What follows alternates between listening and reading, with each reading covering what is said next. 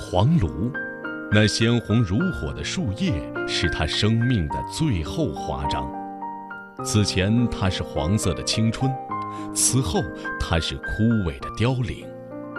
他们明明知道自己的最终结局，也要充分展示一番自己的成熟之美，用自己最后的辉煌去迎接死亡。红叶的最后年华，犹如天鹅之死。我迈上太行奇峡群的山门，就一脚跨进了秋天，一脚跨进了由红叶渲染而成的版画之中。那生长在悬崖峭壁上的一大片一大片艳丽夺目的红叶，就是巍峨太行胸前的装饰，就是铁血太行内心的柔情，更是八百里太行飘逸不散的。魂。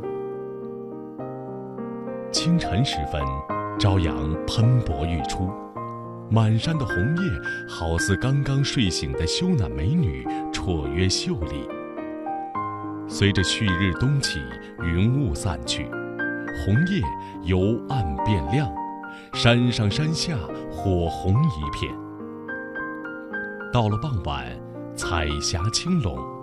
层层叠叠的红叶被雾锁云封，此时让人仿佛置身于梦幻的仙境。站在早晨的山脚，于眉间搭起凉棚，朝上遥望，那一大片一大片的红叶，就像给这直插云霄的太行峡谷群用大写意的手法点缀的朱砂。而中午，登上双驼峰，扶着蓝山朝下俯视，透过缭绕在群山之间的白云，那一大片一大片的红叶，却又像一缕缕红霞。当我走近它们，看到它们从峡谷的石缝之间顽强执着地攀岩而起，居然全都生长得树干粗壮，枝桠纵横，蓬勃茂盛。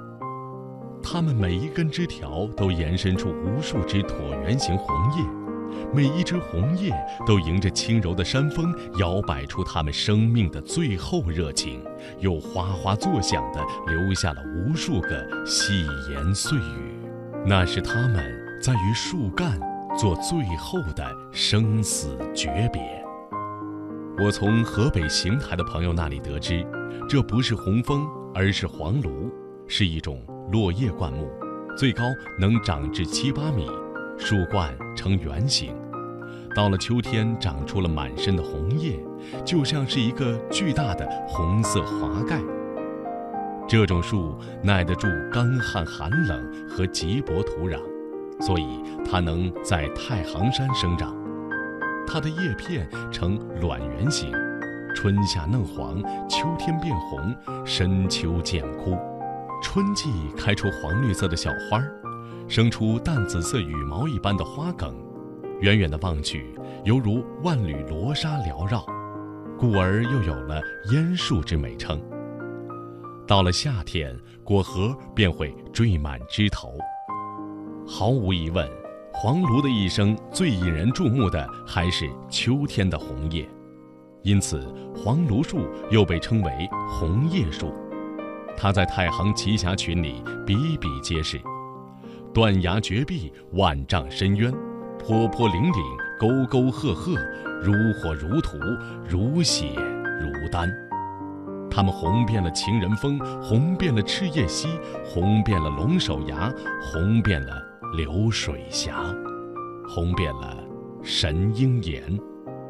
他们在幽静的山谷中，坦然地迎接着风起的日子。于我看来，在红叶们浓妆艳抹的浪漫和凄美之中，蕴含着一种悲剧美学的生命意义。我登太行是深秋季节，早已万山红遍，落叶缤纷，正是红叶蔚为壮观的时候。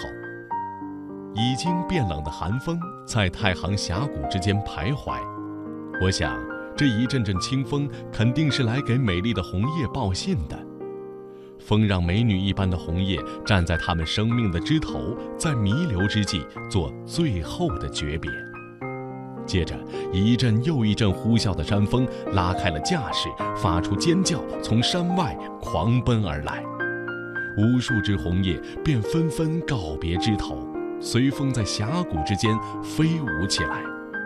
整个峡谷群到处都是飘扬着的红叶，满山遍野，无边无际，像是下了一场红叶雪。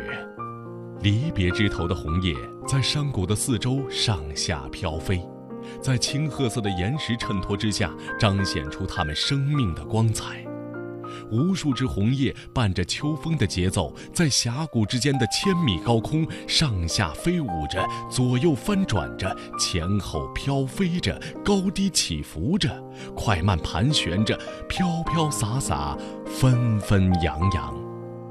这时，树上摇曳的，空中飞舞的，地上回旋的，全都是红叶的身影。太行奇峡群成了。红叶的世界，我看着这漫天飞舞的红叶上下翻腾的姿态，是那么的轻盈，那么的浪漫。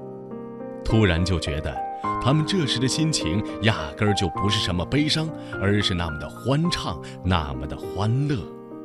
我想，红叶们在天地之间飞翔时发出的哗哗声响，肯定是他们一路洒下的欢歌笑语。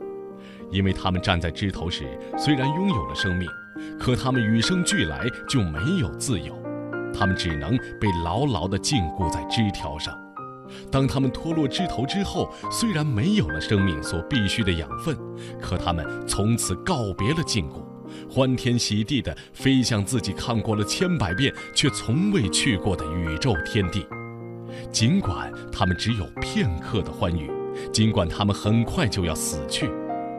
这时，我想起六十多年前太行山东麓狼牙山上的五位英雄那纵身一跳，他们义无反顾地从万丈悬崖跳落下去，就如同这红叶欢欣鼓舞地坠落枝头。